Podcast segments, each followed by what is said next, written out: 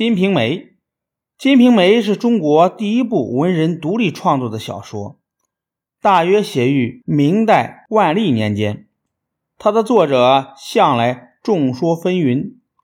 书上的署名是兰陵笑笑生，兰陵即今天的山东枣庄市，笑笑生是笔名，作者的真名已经无从考证了。《金瓶梅》是中国第一部。以家庭生活做题材的长篇小说，有“第一才子书”之称，清代被列为禁书。世传的版本有两个系统：《金瓶梅词话》和《金瓶梅》。《金瓶梅》是《金瓶梅》词话的改编本。书中除了西门庆外，还着重写了潘金莲、李瓶儿和春梅。《金瓶梅》的书名。就是从这三个人名字中各取一个字连缀而成的。此书以北宋末年为背景，但所描绘的社会面貌、所表现的思想倾向，却有着鲜明的晚明特征。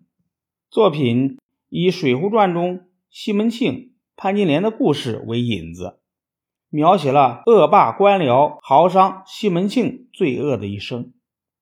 小说以市井百姓。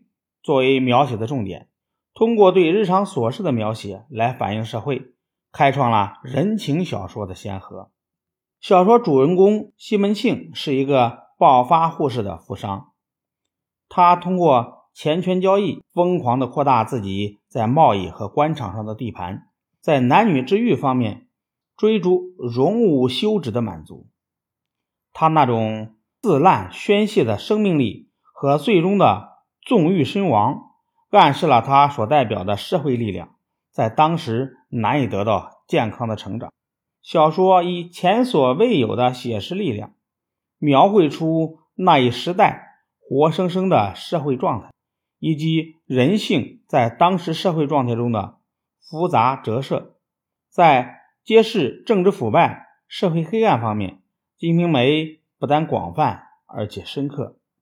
西门庆毒死武大，娶了潘金莲，逍遥法外；苗员外惨遭杀害，主犯苗青却因此成了富豪。宋惠莲被害死后，他父亲想给女儿报仇，结果却被迫害致死。这种无辜者受尽煎熬、绝无希望的情节，在小说中比比皆是。《金瓶梅》大量描写了人性的普遍弱点和丑恶，其中是被金钱扭曲和异化的人性。在这部一百回的长篇小说中，除了曾玉史外，几乎没有一个通常意义上的正面人物，人人都在勾心斗角、相互迫害。西门庆家中妻妾成群，众妻妾乃至奴婢之间的争宠夺利。无所不用其极，甚至连生命都成了赌注。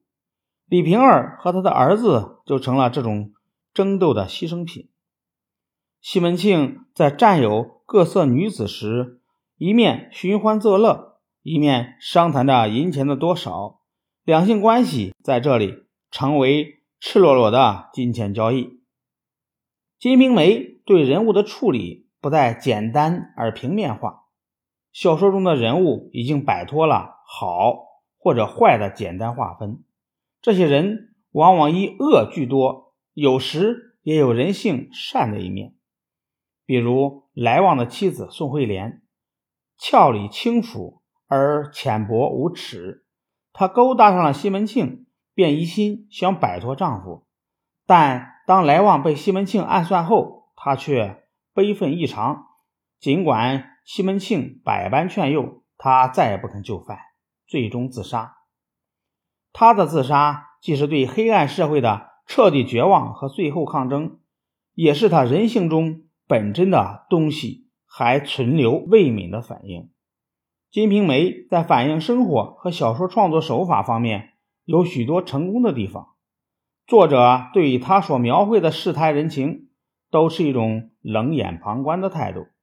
这些描述在作者笔下举细无遗、毫发毕现，总给人一种极端冷静的感觉和嘲讽的味道。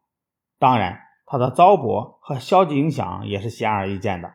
其中受后人批评最多的就是小说中存在大量的性行为描写，这种描写几乎完全未从美感上考虑，所以显得格外的不堪，使小说的艺术价值受到了一定的削弱。